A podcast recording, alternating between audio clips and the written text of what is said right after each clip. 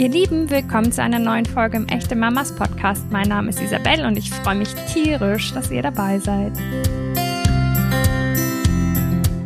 Viele Eltern fürchten sich vor dem Moment, wenn sie da sind.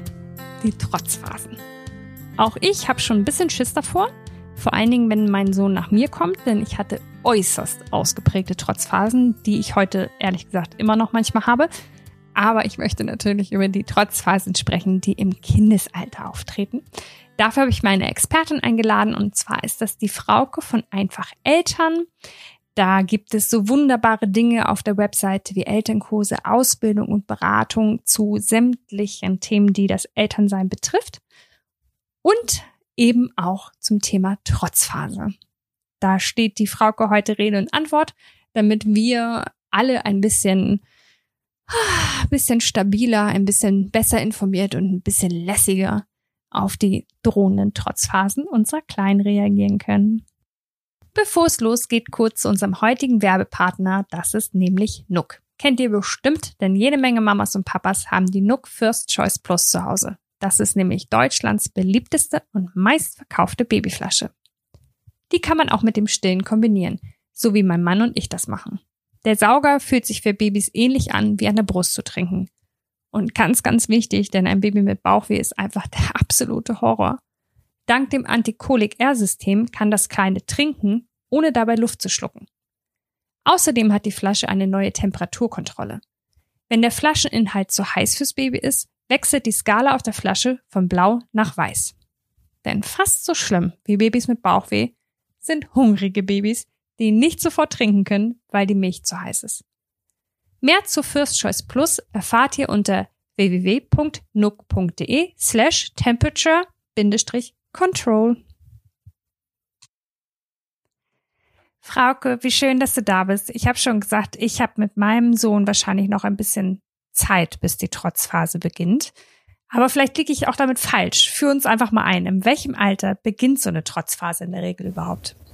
Also das ist tatsächlich äh, weltweit überall gleich. Man sagt so zwischen dem 15. und 18. Monat äh, geht's los.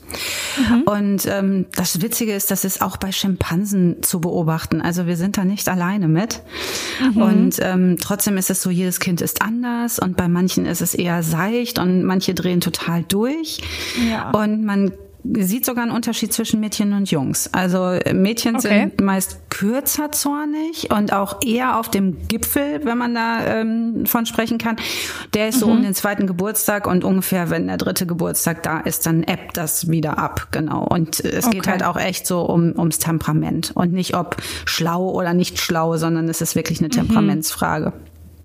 Okay, und jetzt hast du eben schon gesagt, das ist ganz unterschiedlich, jedes Kind ist unterschiedlich, aber kannst du trotzdem mal so ein paar, nennen wir sie Symptome der Wutfälle, ähm, aufzählen, die so ähm, mit sich kommen, wenn so ein Kind mitten in der Trotzphase steckt? Ja, also das, äh, ich glaube, jeder, der, äh, also ich glaube, jeder hat schon mal so einen Trotzanfall. Ähm, ich, ich finde ja eigentlich auch Trotzphase den Begriff gar nicht so schön. Ich mag ja Autonomiephase mhm. viel lieber, ah, okay. weil ähm, dieses Trotzen, das hört sich immer so negativ an, beziehungsweise mhm. es ist halt sehr negativ behaftet als Wort, finde ich. Und dabei ist das so eine wichtige Phase, aber da kommen wir wahrscheinlich später noch zu. Ähm, ja, genau. so, so ein Anfall ist ja der Klassiker. Das Kind legt sich oder schmeißt sich auf den Boden in der Quengelzone im Supermarkt, weil es etwas ja. dringend haben muss. Ja. Und genau das ist es nämlich auch. Die leben da im Jetzt und die, die kämpfen für die Sache. Und mhm. auch wenn für uns jetzt irgendwie eine Tüte Gummibärchen oder das, ähm, das Eis, da, dass wir denken, oh Mann, es ist doch nur ein Eis. Äh, für das Kind ja, ist das in dem Moment die Welt. Ja. Ich kann es ich kann's gut nachvollziehen. Ja, und wir können, ja, auch Eisliebhaber werden jetzt, aber wir werfen uns nicht mehr auf den Boden dafür. Wir haben natürlich auch ganz andere Möglichkeiten. Wir können uns äh, erstens selbst beruhigen, können die noch nicht. Mhm. Also das ist noch mhm. überhaupt nicht dran. Wir können uns sagen, ja, Mann, dann gibt's heute halt mal kein Eis. Ähm, ja. wir, wir haben aber auch die Möglichkeit zu kommunizieren. Wir können also mit dem Gegenüber, der eventuell dieses Eis für uns besorgt, in, in, ins Gespräch gehen und äh, ihn mit Argumenten davon überzeugen, dass es doch jetzt wirklich gut wäre, noch ein Eis zu bekommen. Diese Möglichkeiten haben Kinder einfach nicht. Ja, ja. Und es ist aber trotzdem, finde ich, auch so, also wo du sagst, wir schmeißen es auch nicht auf den Boden, wir können damit besser umgehen. Ich finde, manchmal denke ich, oh, wieder Kind sein und sowas machen dürfen. Ja. Ohne, ne, also einfach mal so den Gefühlen freien Lauf lassen. Also ich finde es auch wichtig, dass sie ausrasten, wenn sie sich nach Ausrasten fühlen. Und wenn es halt ihre Welt ist, dieses Eis, dann kann man ja auch erschüttert sein, wenn man es nicht bekommt. Ja, absolut. Ähm, also Verständnis ne? ist sowieso ganz wichtig in diesem, ja. in diesem, in dieser Phase. Es ist zum Glück mm. nur eine Phase. Das ist das Mantra der Geht Eltern. Vorbei. Es ist nur eine Phase, genau. ja. Und trotzdem ist die natürlich mega anstrengend. Genau. Mm, ja, für alle, glaube ich. Und ich glaube, Unbedingt. besonders ähm, schwierig wird's, wenn diese Wutanfälle nicht nur laut, sondern auch körperlich werden. Also manche Kinder hauen ja um sich. Manche Kinder mhm. hauen sich selbst. Ich habe auch schon mal gehört, dass sie dann mit dem Kopf immer gegen die Wand schlagen, weil sie einfach, ich kann mir vorstellen, weil das Gefühl, was sie empfinden, einfach zu groß ist und sie damit nicht umgehen können und deswegen irgendwie ähm, auch dem körperlich Ausdruck verleihen. Ja. Was, was passiert da und was können wir tun? Weil dann wird's ja auch wirklich ein bisschen kritisch. Ja, absolut. Also ähm, das ist eben diese Temperamentgeschichte. Und es geht natürlich auch so ein bisschen darum, äh, wie begleite ich diese Anfälle mhm. oder diese Frust mhm. äh, oder diese Autonomieanfälle. Und ähm, ich sage ja sowieso ganz gerne bei vielen Dingen, der Fehler sitzt oft vorm Computer. Also in dem Falle, mhm. wir Eltern müssen ganz oft mhm. auch mal bei uns gucken, was können wir ändern, was können wir vielleicht besser machen, um unser Kind hier in solchen Phasen zu begleiten.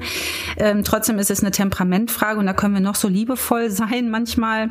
Mhm. Ähm, ich würde sagen, immer auf jeden Fall Hilfe suchen, sich erkundigen, ist das noch normal oder ähm, dass man sich da einfach mal austauscht mit anderen Eltern, finde ich immer sehr mhm. sinnvoll oder eben auch ja. mit Fachleuten. Es gibt mhm. so viele Menschen, die sich so gut auskennen in dem Moment mit, äh, mit dieser äh, Situation, die sagen können, ob das jetzt noch im Normalbereich ist oder nicht. Also ich finde, mhm. wenn Kinder sich verletzen, sollte man schon auch noch mal genauer hingucken, vor allen Dingen, wenn das häufiger passiert.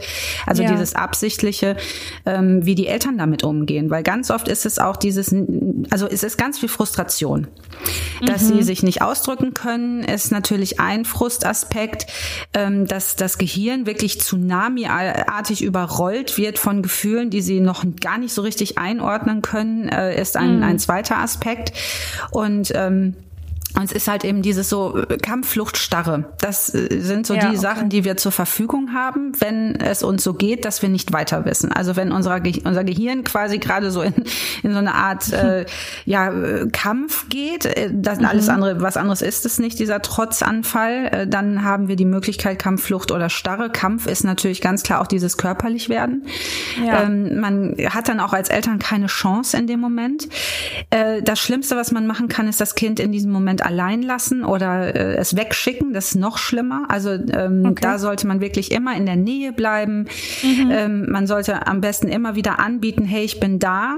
Ähm, mhm nicht unbedingt anfassen und das Kind zwingen, auf den Schoß zu kommen, um es zu beruhigen, obwohl es das eigentlich braucht, sondern wirklich sagen, ja. hey, ich bin da. Ähm, ein ganz großer, guter, wunderbarer Tipp ist die äh, sogenannte Ja-Hypnose in dem Moment, dass man wirklich sich auf die gleiche Stufe stellt wie das Kind. Damit meine ich jetzt natürlich auch einmal nach unten auf den Boden gehen, falls das Kind gerade unten mhm. auf dem Boden wütet, aber auch wirklich in das Gefühl des Kindes reinzugehen und zu sagen, du bist gerade richtig wütend, oder? Und das Kind mhm. wird abgeholt in dem Moment und sagt, ja. Und dann sagst du, ja, und du willst unbedingt jetzt XYZ, Eis, Kuchen, äh, Gummibärchen. Ja. Und mhm. das Kind sagt, ja, verdammt. Und dann sagst du, oh, und ich bin richtig blöd, weil ich dir das gerade nicht gebe. Ne? Und dann sagt das Kind wieder ja. Oder es ist zumindest bei einem mhm. Ja und dann ist es abgeholt. Das funktioniert tatsächlich. Also, dass man okay. dann aber immer noch sagen kann, ja, Schatz, und ich weiß, dass das ganz blöd für dich ist, aber trotzdem gibt's das Eis jetzt nicht. Weißt du? Mhm. Also das sind so mhm. ähm, so Dinge, die ich jetzt, ich gebe ja auch gerne mal Tipps an die Hand und nicht einfach nur, ja, es ist halt so, sondern ja. was kann ich machen, weil wir brauchen mhm. ja irgendwas, eine Handlungsalternative in dem Moment. Und ich kann nur den Tipp geben, versetzt euch kurz in die Lage, äh, wie geht's eurem Kind? Es ist gerade wirklich, es macht es nicht absichtlich. Das ist schon mal das Wichtigste, mhm. dass man mhm. weiß, da ist weder äh, manipulatives Verhalten ähm, noch irgendwie, wie gesagt, eine Absicht dahinter, sondern das Kind, dem geht's gerade nicht gut und es kommt dann nicht alleine raus. Es braucht uns. Ja. Es braucht die ersten zwei bis vier Jahre Co-Regulation nennt sich das, also Beruhigung von außen, weil das Nervensystem einfach noch nicht online ist sozusagen. Mhm. Und da ist diese Ja-Hypnose ein ganz wunderbares, äh, ja, wunderbarer Mechanismus, der da wirklich gut funktioniert. Du hast es eben schon angesprochen, sie wollen damit nicht manipulieren. Ähm, viele glauben das, auch ja. gerade noch so. Ähm, sagen wir mal, die älteren Generationen sagen ja, also ne, die wollen damit nur ihre Ziele erreichen und Na, das klar. macht es, ne, weil es halt dieses Eis möchte und du gibst ja sowieso irgendwann nach. Aber du hast eben schon gesagt, das hat damit null zu tun. Es ist einfach so, dass diese Kinder total überfordert und um, überrumpelt sind von ihren eigenen Gefühlen und sie wahrscheinlich einfach null unter Kontrolle haben. Absolut. Also dieses ja. alte Wissen, das äh, ist wirklich das gegen, na, gegen das Kämpfen, gegen das Kämpfen wir tatsächlich immer noch. Es gibt mhm. äh, einen Erziehungsratgeber aus dem Dritten Reich, das, äh, der nennt sich mhm. Die deutsche Mutter und ihr erstes Kind von Johanna Harrer. Ähm, da sind diese ganzen Dinge quasi auch äh, sehr genau beschrieben, warum Kinder so sind, wie sie sind. Und die wussten aber damals, dass es genau anders ist. Sie wollten nur das Bild des tyrannischen Kindes in uns quasi quasi äh, ja ja, manifestieren. Also, dass wir wirklich mhm. denken, die Kinder sind ganz schlimm, die machen das äh, mit Absicht, äh, sie äh, werden immer nur verzärtelt und verhätschelt. Also, da könnte ich jetzt einen ganzen Podcast mit dir drüber besprechen, was da eigentlich die, die Hintergründe waren, um quasi mhm. dieses Bild des bösen Kindes in uns zu erzeugen. Und wir wissen aber heutzutage so viel mehr. Ich sage immer gerne, früher hat man gedacht, der Donner ist der Zorn der Götter. Wir sind mittlerweile in der Erziehungs- und Bindungs- und Entwicklungs- und Hirnforschung so weit, dass wir das ja sogar in, in Hirnscans zeigen können, was bei den Kindern mhm. passiert in diesen Momenten. Und da ist, äh, und wir wissen, dass Kinder absichtlich erst Dinge tun, so ab Schulalter, was übrigens ein Grund dafür ist, dass wir die dann erst einschulen, weil vorher sind das tickende Zeitbomben. Verstehe. Und Zeitbomben ist ein gutes Wort, weil das ist ja oft so, dass diese Wutanfälle von 0 auf 100 kommen. Also das mhm. ist ja mhm. meist ohne irgendeine Vorwarnung. Jetzt hast du eben schon gesagt, man kann das in Hirnscans sehen oder also kannst du uns sagen, warum das ähm, so ein explosives Gefühl tatsächlich ja, ist? Also sie haben kein, so, ja. Ja, mhm. Entschuldigung, dass ich dich unterbreche. Ich denke jetzt schon so, ja, ich weiß, was du sagen willst, weil ja. äh, genau das ist es. Es ist von 0 auf 100 und das hat auch mhm. ein bisschen was damit zu tun, dass die gar kein Zeitgefühl haben. Mhm. Ähm, und das ist halt, sie wollen Dinge tun, sie, sie wollen die Welt entdecken und sie können es aufgrund von verschiedenen körperlichen Defiziten ja gar nicht immer so, wie sie mhm. wollen. Also sie sind mhm. einfach schnell frustriert, weil sie wollen jetzt den Reißverschluss selbst zumachen. Ist ja auch eine ganz spannende Abnabelungsphase, weil sie ja vorher ja. immer noch der Meinung waren, sie sind ein Teil von uns. Und diese Ich-Entwicklung, die äh, findet zur relativ gleichen Zeit statt. Und dann okay. ist ganz viel Selbstwirksamkeit. Ich möchte selber machen. Und dann sind die Finger quasi noch so, ja, grobmotorisch und es funktioniert mhm. alles nicht so. Und das macht einen sauer, wenn das nicht geht. Und wenn sie mhm. ein Eis wollen, dann wollen sie das. Und dann sind sie mega frustriert darüber, dass nicht sie entscheiden dürfen. Also dieses Ich-Ding ist da ja. ganz groß. Okay. Und eben, wie gesagt, kein Zeitgefühl und noch nicht die Sprache. Das muss so kacke sein, wenn man ja. sich nicht ausdrücken kann. Ich habe das manchmal, wenn ich irgendwie im Ausland bin und würde so gerne mit mhm. Menschen über irgendwas sprechen und dann stelle ich mir auch noch vor, ich brauche etwas ganz dringend und kann das aufgrund meiner sprachlichen ja. äh, Defizite ja. nicht. Was übrigens auch total spannend ist, ist, dass dieses, äh, dass diese Trotzphase so mit 15 bis 18 Monaten und dann geht das ja bis ins dritte Lebensjahr, dass das ganz viel mit dem äh, natürlichen Abstillalter zu tun hat. Also also dass die Kinder quasi mhm. da eigentlich früher abgestillt worden wären, so in der mhm. Zeit, weil dann das Geschwisterkind normalerweise dann auch geboren worden wäre. Ähm, okay. Ähm, wir stellen ja alle heutzutage wesentlich kürzer, also ich jetzt nicht, aber die meisten von uns, also mhm. gibt's ja auch spannende Zahlen, ähm, gibt nur noch zehn Prozent der Mütter, die über den sechsten Monat hinausstillen. Aber das natürliche Abstillalter ist ja bei Kindern eigentlich zwischen zwei und vier Jahren und darüber mhm. hinaus, also ist gar nicht ungewöhnlich länger zu stillen. Aber das ist dieser Moment, wo man wirklich äh, noch um seine Schlückchen Milch kämpfen musste, weil die wichtig waren. Ja. Und auch da so für sich einzustehen und so auszurasten, dass die, also man sieht es auch bei Affen, im Zoo, die tun so, als hätten sie sich verletzt und kommen mit mhm. so einer mhm. Art gebrochenem Bein bei der Mutter an, um nochmal an die Brust zu dürfen und hüpfen dann fröhlich oh weg, wenn sie es dann erreicht haben. Also das ist auch so ein, so ein ähm, hm. wenn man das auch weiß, dass das quasi notwendig war früher auch, um zu überleben eigentlich. Mhm. Das ist ja das, wir sehen es immer so als Defizit, diese, diese ähm, Trotzphase, aber die ist so, so, so wichtig, weil die ja dann auch in, in die eigene Kindergruppe gegangen sind. Sie mussten Dinge schaffen, sie wollten oder ja. mussten ja erwachsen werden.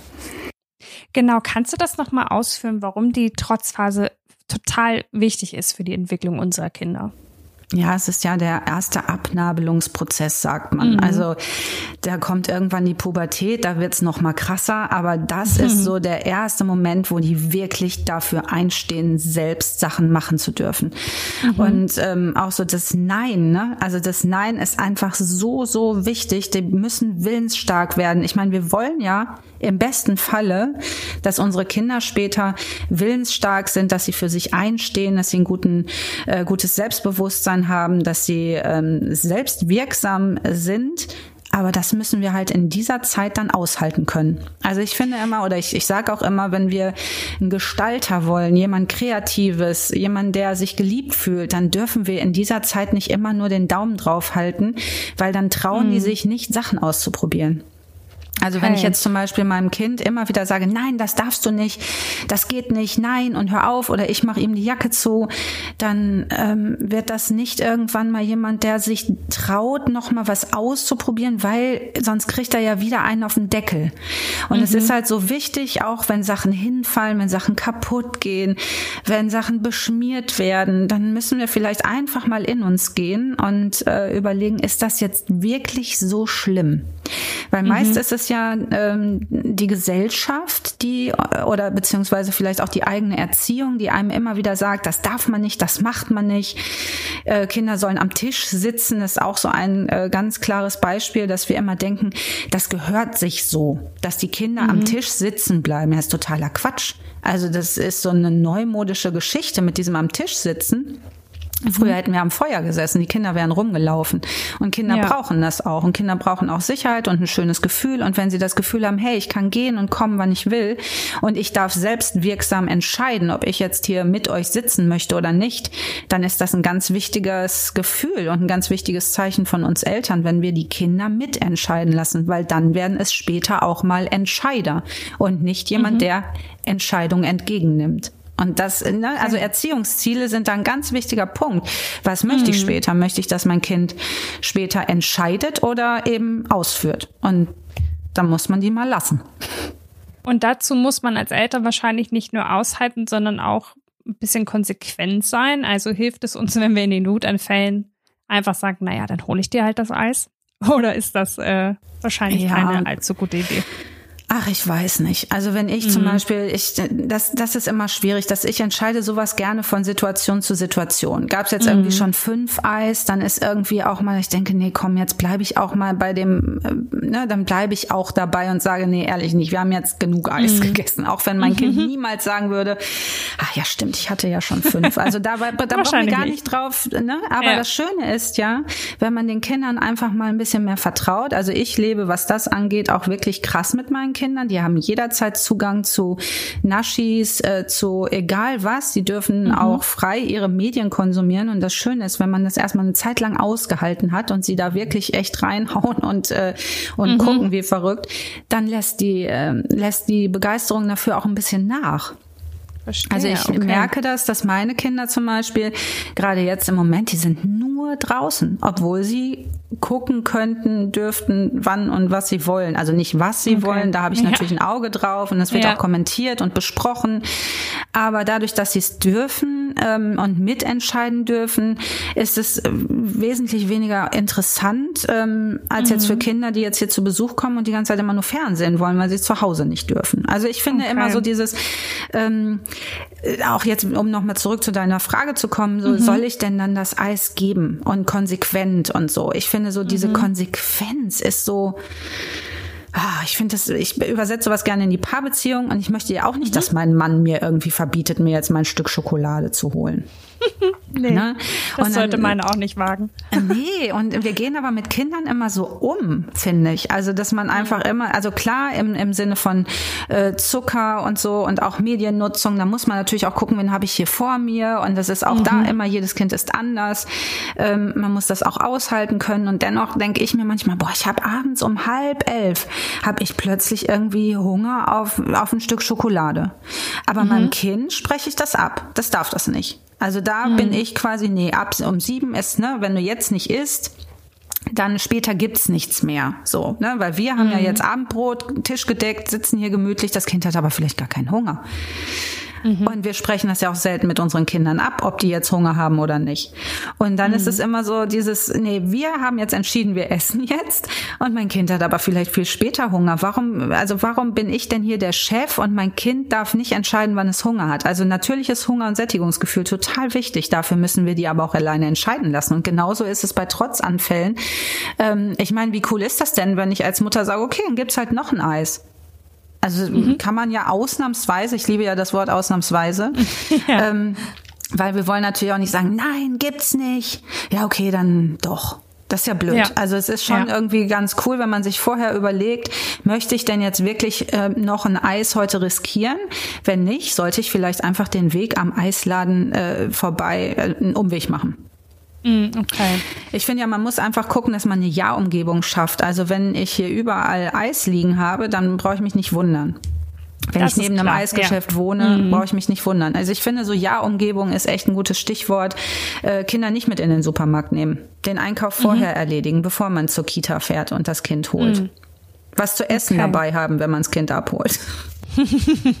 das sind so Sachen, wie du sagen würdest, so kann man die Wutanfälle quasi vorab verhindern oder ihnen so ein bisschen äh, sie austricksen, weil man sich den Situationen quasi gar nicht aussetzt. Genau, oder ihnen eben mhm. etwas zutrauen, also und mhm. mitmachen lassen und selbst machen lassen. Und wenn ich weiß, mhm. dass mein Kind morgens auf jeden Fall die Jacke selbst anziehen möchte, dann muss ich eher aufstehen und dann muss ich mhm. das einplanen zeitlich. Und ähm, das, das sind halt so Tipps, ne, die kriege ich selbst auch nicht immer hin. Ähm, aber wenn ich sehe, so wie ungeduldig dann äh, Eltern sind, ich sehe, äh, ich sehe das bei dem Vater meiner Kinder ganz oft, dass der immer gesagt, und jetzt schnell, schnell. Und die Kinder waren verzweifelt. Da habe ich gesagt, dann kommen die halt fünf Minuten später in die Schule. Mhm. Das ist mir dann nicht wichtig. Also dann denke ich mir, ich möchte doch hier nicht ähm, unsere Beziehung kaputt machen. Verzweifelte Kinder, die jetzt gerade irgendwie zur Schule oder zur Kita müssen, das ist es nicht wert. Also klar sollte man natürlich gucken, dass man das nicht jeden Tag macht. Aber ja. es ist, äh, da ist mir die Beziehung wichtiger. Genauso wie äh, Zähneputzen bei den Kindern wenn das ganz, ganz dramatisch ist an mal einem Abend und es ist wirklich verzweifelt, ich würde mein Kind niemals zwingen, die Zähne zu putzen. Es ist total übergriffig. Dann muss ich mir mhm. entweder was Spannendes einfallen lassen oder ja. das Kind geht halt einfach mal ohne Zähne putzen ins Bett. Okay. Das heißt, du würdest quasi in der Zeit, in der die Trotzanfälle so in der Regel auftauchen, einfach damit planen und die versuchen ja. so gut wie möglich in den Alltag zu integrieren. Entweder man versucht, ihnen mal aus dem Weg zu gehen oder man hält sie einfach aus oder man ähm, lässt das Kind quasi sie ausleben, indem es dann halt die Jacke halt doch einfach selber zumachen darf, egal wie lange es dauert. Ähm, ja. Also ich glaube einfach, das Wissen mhm. darüber ist so wichtig. Also, dass wir wissen, warum sind unsere Kinder so, warum ist es wichtig für unsere Kinder ja. und was kann ich eigentlich machen, damit ich da auch gut durchkomme durch die Nummer, ne? Genau, weil ich glaube, es ist ja trotzdem egal, wie man mit diesen Trotzphasen umgeht, immer anstrengend. Also sowohl für das Kind als auch für die Eltern. Ähm, Na klar. Was, was können wir machen als Eltern, um da einfach in diesen Phasen einfach klarzukommen? Weil manchmal ist es, kann man sich ja noch so bemühen, es ist einfach anstrengend. Ja, gelassen bleiben. Also wirklich sich sagen, es ist nur eine Phase. Ähm, je gelassener und liebevoller wir mit unserem Kind sind, also das ist auch äh, belegbar, dass, dass wenn wir eine schöne Umgebung haben, wo das Kind wenig ähm, trotzen muss, weil es einfach mhm. darf, dann äh, muss es nicht so darum kämpfen. Und das mhm. ist natürlich sowas, wo wir ganz, ganz doll noch durch unsere eigene Erziehung womöglich geprägt sind, dass wir, dass wir denken, nee, das darf mein Kind jetzt nicht, weil sonst wird es später nicht klarkommen in der Gesellschaft. Es muss sich jetzt selbst beruhigen, ähm, es muss am Tisch sitzen bleiben, es muss dies, es muss jenes. Und dass man einfach, äh, ich, ich bin ja ein Fan von sich einzulesen. Also gibt's ja einfach echt tolle, mhm. tolle Bücher. Ich äh, finde das gewünschteste Wunschkind aller Zeiten treibt mich in den Wahnsinn großartig ähm, für die mhm. Trotzphase da mal reinzulesen. Der Blog ist auch ganz großartig. Ähm, wir haben ja auch ein Buch darüber geschrieben, wie Babys funktionieren. Und wenn man erstmal ja. weiß, wie die sind und wie das Nervensystem zum Beispiel funktioniert. Also ich meine, wir erwarten von den Kindern immer schon so eine Höchstleistung an, an mhm. Hirn, Hirn, Hirnleistung, Höchstleistung an Hirnleistung. Und das ist einfach noch nicht da. Also Selbstberuhigung ja, okay. dauert zwei bis vier Jahre, bis die sich selbst einigermaßen irgendwie beruhigt bekommen. Also den, den Parasympathikus, den, äh, der muss sich erst ausprägen durch Beruhigung mhm. von außen. Und ich finde immer, wenn man solche Sachen weiß, dann sieht man die Kinder ganz anders. Also auch so ein Beispiel, das Kind ist auf dem, oder wir sind auf dem Spielplatz und das Kind läuft rum und ist total, ähm, möchte eigentlich am liebsten gar nicht gehen, aber wir wollen jetzt gehen, haben unsere 20 Tüten an der, an der Hand und äh, mhm.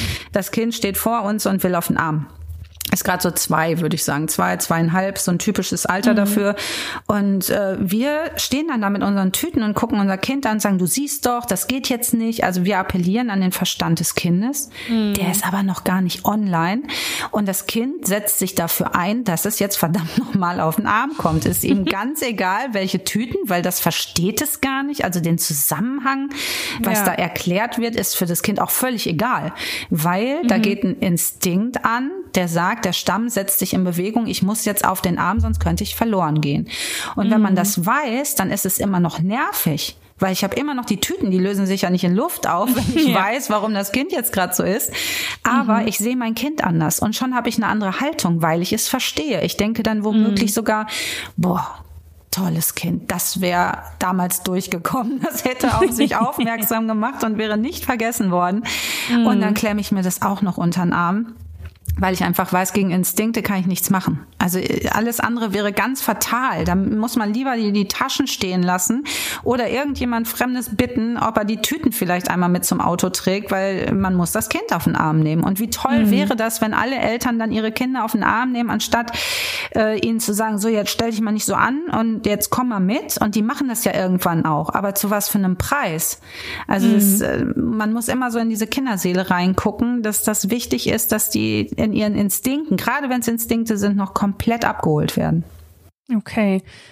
Trotzdem kann das ja bei allem, was man sich so vornimmt und bei allem, was man sich so ja. selbst äh, hofft und erwünscht ähm, und auch Erwartungen an sich selbst hat, manchmal sein, dass man die einfach nicht erfüllt. Ähm, wie ist es dann, wenn wir unserem Kind in so einem Trotzanfall dann mit totaler Ungeduld und mit Wut begegnen? Ist es danach wichtig, dass wir uns dann einfach nochmal mit dem Kind hinsetzen und sagen, es war mir jetzt gerade auch einfach viel zu viel, es tut mir leid, dass ich nicht irgendwie auf dich reagiert habe? Oder also was machen wir, wenn wir du uns halt einfach doch mal gegeben. sehr menschlich verhalten nee, genau und es das, mal nicht also hinkriegen? Das, was du mhm. sagst, genau. Also genau mhm. das.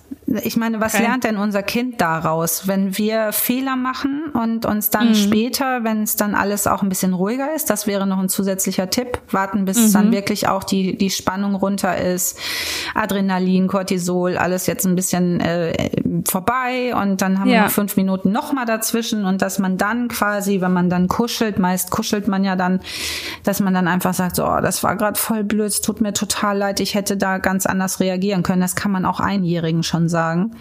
Mhm, Vielleicht okay. sagt man es da noch mal ein bisschen anders, aber ich mache das, äh, ich mache das mit meinen Kindern immer so, dass, äh, weil ich habe auch nicht die Medaille der äh, ne, auf meinen Schultern, dass ich hier alles ja. perfekt mache. Ja.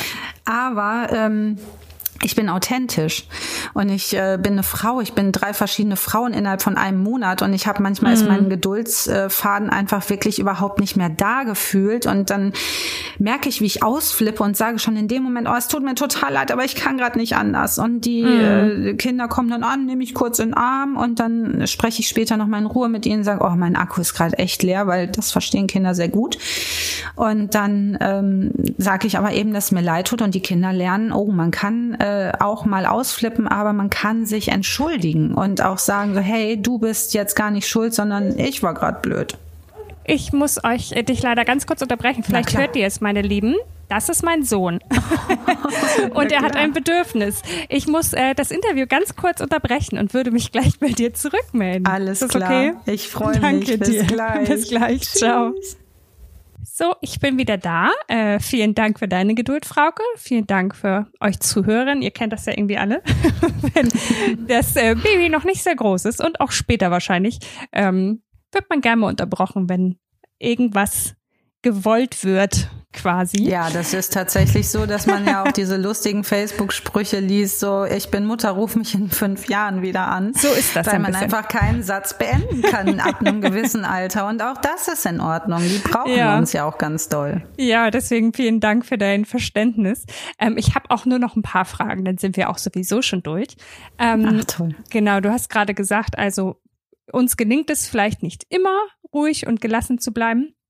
Ähm, wenn ich so merke, ich werde nervös, gibt es so eine Zeit, die Trotzanfälle andauern? Also kann ich mir sagen, aber ich muss nur noch fünf Minuten durchatmen und dann ist es ja vorbei?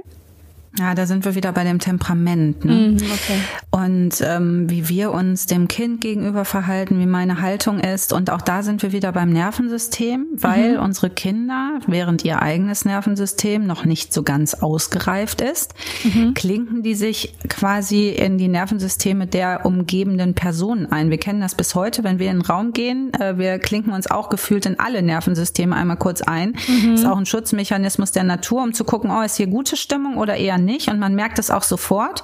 Und dann denkt man, oh, ich glaube, ich hole mir noch mal einen Kaffee, ich komme in fünf Minuten noch mal wieder.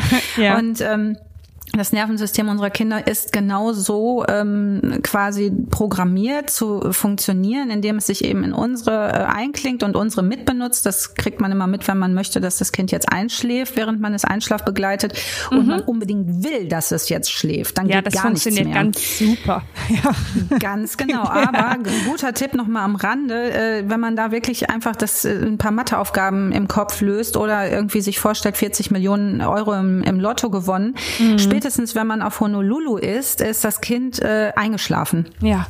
Also wir müssen weg von, vom Kind, aber jetzt zurück zur Frage, wie mache ich das? Wenn ich dann ausflippe, weil das Kind ausflippt, mhm. dann ist mit Beruhigung sowieso erstmal nix. Also deswegen mhm. sage ich gerade so, der Fehler muss auch vorm Computer behandelt werden. Ja. Also wir müssen uns beruhigen, wir müssen äh, der Fels in der Brandung sein. Am besten setzen wir uns einfach, wenn wir die Zeit haben. Ansonsten wäre es natürlich fantastisch, äh, wenn wir wollen, dass das schnell endet, dieser Wutanfall. Dann ähm, dann sind wir einfach da und zeigen, hey, ich bin da, ich äh, mm. bin ruhig, du kannst zu mir kommen. Manche Kinder macht das noch mehr kirre. ähm, da muss man gucken, wen habe ich hier vor mir, aber dass man einfach, oder eben diese Ja-Hypnose, dieses Ja, ich weiß, es ist ganz schlimm und ja, du findest mich gerade ganz doof und ja, ich weiß, du willst das Eis, das funktioniert dann auch ganz gerne okay. mal. Also man, man muss sich da so ein bisschen rantasten, wen habe ich hier vor mir, aber eben wissen, da sind wir wieder bei dem Wissen, wie es funktioniert, ähm, dass ich nur anbieten sollte. Also das, äh, im Supermarkt muss man manchmal vielleicht sogar auch das Kind schnappen und es sich unter den Arm schnallen und mhm. raus aus der Situation.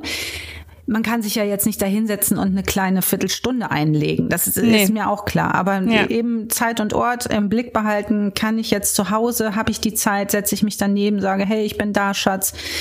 Ähm, sollen wir kuscheln? Und wenn das Kind dann mhm. tritt und ähm, und wütet, dann einfach bleiben und okay. es versuchen auszuhalten, aber eben selbst ruhig zu sein und nicht noch zusätzlich so und jetzt reicht mir aber, mhm. obwohl das natürlich auch passieren kann. Ne? Also ich meine, wir ja, sind klar. auch nur Menschen und genau, wir haben auch wir ja dieses schon. Nervensystem ja, genau. unserer Eltern. Ja. Ne?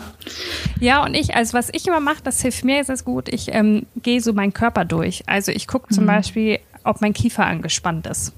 Und dann lasse ja. ich den mal locker oder ich gucke, ob ich meine Schultern hochziehe und dann lasse ich die mal fallen und so. Also dass man auch einfach ähm, mal kurz guckt, ist man auch vielleicht körperlich, gerade jetzt, wenn er noch so klein ist und ich ihn auf dem Arm habe, denke ich auch, dann spürt er das ja, wenn man sich auch so verkrampft. Ne? Also dass ja. man da vielleicht auch einfach so seinen Körper einmal durchgeht und einfach mal puh, alles versucht so ein bisschen zu entspannen. Ja, und das ist das auch ein schöner Trick, weil dadurch, indem du jetzt bei deinem Körper bist mhm. und in, was ist mit meinen Schultern, was mit mhm. meiner Zunge am Gaumen, ist mein Kiefer jetzt äh, ne, angespannt. Mhm. In dem Moment bist du ja auch wieder weg mit deinem äh, Gedanken, mit deiner Wut, die du vielleicht auch ja. hast, weil es dich so nervt. Also wir sind ja auch echt genervt, weil wir haben hier 300 Jobs, ne? Mutter-Burnout ja. ist, äh, ist ein Top-Begriff, gerade jetzt zu dieser Zeit.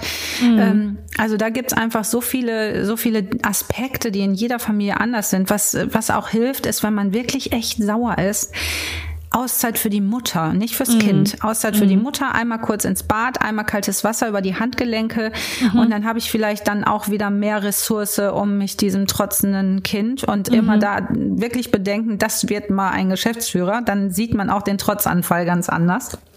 Okay. Also diese Ausblicke auf später tun da echt gut. Aber die Ausblicke auf später, habe ich mal gehört, können auch ein mhm. bisschen beängstigend sein, weil mir wurde mal gesagt, diese Trotzphasen lassen erkennen, wie sich das Kind später in der Pubertät ver verhält. Also wird es eins, was ja. so total rebellisch ist und viel schreit, oder wird es eins, was eher so weint und in sich gekehrt ist? Ist da was dran? Also es würde mich nicht wundern, mhm. weil auch da hat es wieder was mit der Familiensituation zu tun. Mhm, okay. Deswegen ja, wenn die Kinder so doll trotzen, ähm, dann heißt es vielleicht auch, dass ich in meiner Familie mal gucken muss, was erlaube ich dem Kind, was darf es, mhm. muss es denn immer so sehr kämpfen, warum muss es so sehr kämpfen? Mhm. Und dann ist das vielleicht auch was, was, äh, wo ich sage, ich kann aber in meiner Familienkonstellation nichts verändern. Ich brauche hier gerade Ruhe. Ich brauche ein ruhiges Kind, weil sonst drehe ich durch. Das heißt, ja. ich muss dem Kind Dinge verbieten, ja. weil ich sonst nicht klarkomme. Trotzdem darf ich mich dann nicht wundern, dass das Kind durchdreht, weil es für sich einsteht. Mhm. Und genau das Gleiche passiert ja in der Pubertät. Dieses, mhm. sie stehen für sich ein. Und noch okay. dazu äh, ist da ja quasi Tabula rasa oben im Gehirn. Die ganzen mhm. äh, Synapsenverbindungen lösen sich auf. Mhm. Da kommen neue. Man wird so mutig wie nie wieder in seinem Leben, weil man einfach dieses Gefühl von oh, kann ich das überhaupt? Also so das, was einem äh, wieder so ein bisschen bremst eigentlich, das ist quasi nicht vorhanden. Deswegen ja. gibt es so, ne, die Gestalter von morgen sind eigentlich die in der Pubertät, weil die haben von nichts Angst, die machen einfach Dinge und das ist so eine wichtige Zeit. Mhm. Aber die machen auch einfach Dinge, die wir Eltern vielleicht gar nicht wollen. Ich erkenne das an meinem, an meiner sehr lieben Tochter. Die ist jetzt gerade zwölf geworden und ähm, sie hat mir gesagt, sie wird auf gar keinen Fall so. Und dadurch, dass wir aber so über Gefühle reden und ich das auch mit ihr immer mache, sagt sie jetzt auch, manchmal steht sie vor mir und sagt, ich weiß überhaupt nicht, was hier los ist. Also ja. die ist echt überrannt von, sie kann es aber kommunizieren im Gegensatz zu einem anderthalbjährigen. Ja, ja, und die klar. steht vor mir und ist wirklich völlig fertig, weil sie denkt, was ist mit mir? Warum bin ich so? Ja, ja. ja das ist wahrscheinlich wie bei den ganz Kleinen. Ne? Genau. Ne? Die sind äh, auch einfach maßlos überfordert von den eigenen ja. Emotionen und dem, was da so los ist. Ja, und sie kann es einordnen in dem Alter, ne? Ja, Aber Kleine können es gar nicht verstehen, ja. was hier ja. los ist. Die sind quasi, können nicht drüber reden, sie können sich nicht beruhigen. Mhm. Es ist die Hölle wahrscheinlich in dem Moment und, und dann werden sie auch noch ausgeschimpft, obwohl sie eigentlich ganz viel Liebe brauchen. dann versuchen wir uns genau daran zu orientieren, dass wir immer sagen, einmal kurz ins Kind versetzen, einmal kurz überlegen, wie es sich wohl fühlt selber ja. einmal durchatmen, vielleicht checken, ob man selbst ein bisschen mehr Ruhe ausstrahlen kann. Und wenn es mal mhm. einfach nicht gelingt, dann auch nicht böse sein mit uns selbst, sondern einfach sagen, naja, sind halt auch nur, auch nur Menschen und das ist okay, wenn es uns auch einfach mal alles zu viel wird. Kann man das ganz so genau. ganz grob zusammenfassen? Absolut. Okay. Ich würde sagen, ja, wenn man merkt, so, oh, mir rutscht die Hand aus, auf jeden Fall sofort Hilfe suchen, weil das Klar. darf nie, nie, nie, nie, nie mhm. sein. Ähm, also auch nicht mal einmal. Äh, schon ab dem ersten Mal würde ich sagen, Hilfe suchen, weil mhm. ähm, das geht sonst in eine falsche Richtung und das ist ganz wichtig, dass man da weiß, dass das nicht normal ist, auch wenn wir ja. vielleicht so groß geworden sind. Ja, das stimmt. Da sagst du was Wahres. Ich danke dir viel, vielmals für dieses Gespräch und für die Tipps. Und, Danke ähm, für die Einladung. Na klaro, mir hilft das generell, was du sagst, immer zu verstehen, was in den Kindern so passiert, um das alles irgendwie so ein bisschen besser einsortieren zu können und da vielleicht auch einfach zu sagen, das geht vorbei. es ja. ist eine Phase, es geht vorbei. Ganz genau. Und immer, immer lesen, lesen, lesen, lesen. Wenn man mhm. nicht weiß, warum ist mein Kind so, sofort gucken, warum ist das so, es gibt Gründe. Das ist äh, ein gutes Schlusswort. Ich danke dir viel, vielmals für unser danke schönes auch. Gespräch und vielen Dank nochmal für die Geduld und sorry für die Unterbrechung. Sehr gerne, gar kein Problem. Bis Tschüss. dann, liebe Frauke. Tschüss. Tschüss. Ja, wir haben es schon eben erwähnt. Die Trotzphasen sind nicht immer easy, aber halt nicht nur für die Kleinen nicht, sondern auch für uns Großen nicht. Ähm, deswegen hilft es vielleicht, sich in den Momenten ein bisschen klar zu machen, wie wichtig diese Momente sind. Ähm, sie gehen nämlich vorbei, es sind nur Momente. Sie tauchen auf und verschwinden wieder und hinterlassen aber bleibenden Eindruck bei unseren Kleinen. Deswegen freue ich mich sehr, dass Frauke uns da so ein bisschen durchgeführt hat und uns ein bisschen für diese Zeit gestärkt hat. Stark müssen wir ehrlich gesagt auch bei der nächsten Folge sein. Die kommt, denn da habe ich mit Dunkelziffer gesprochen und zwar über den sexuellen Missbrauch an Kindern. Kein einfaches Thema, ähm, ein sehr wichtiges jedoch. Deswegen freue ich mich, wenn möglichst viele zuhören und dabei sind, um sich über dieses Thema zu informieren. Damit ihr die Folge nicht verpasst, drückt ihr genau jetzt den Abonnieren-Button und dann hören wir uns hoffentlich beim nächsten Mal. Bis dann, ihr Wunderbaren.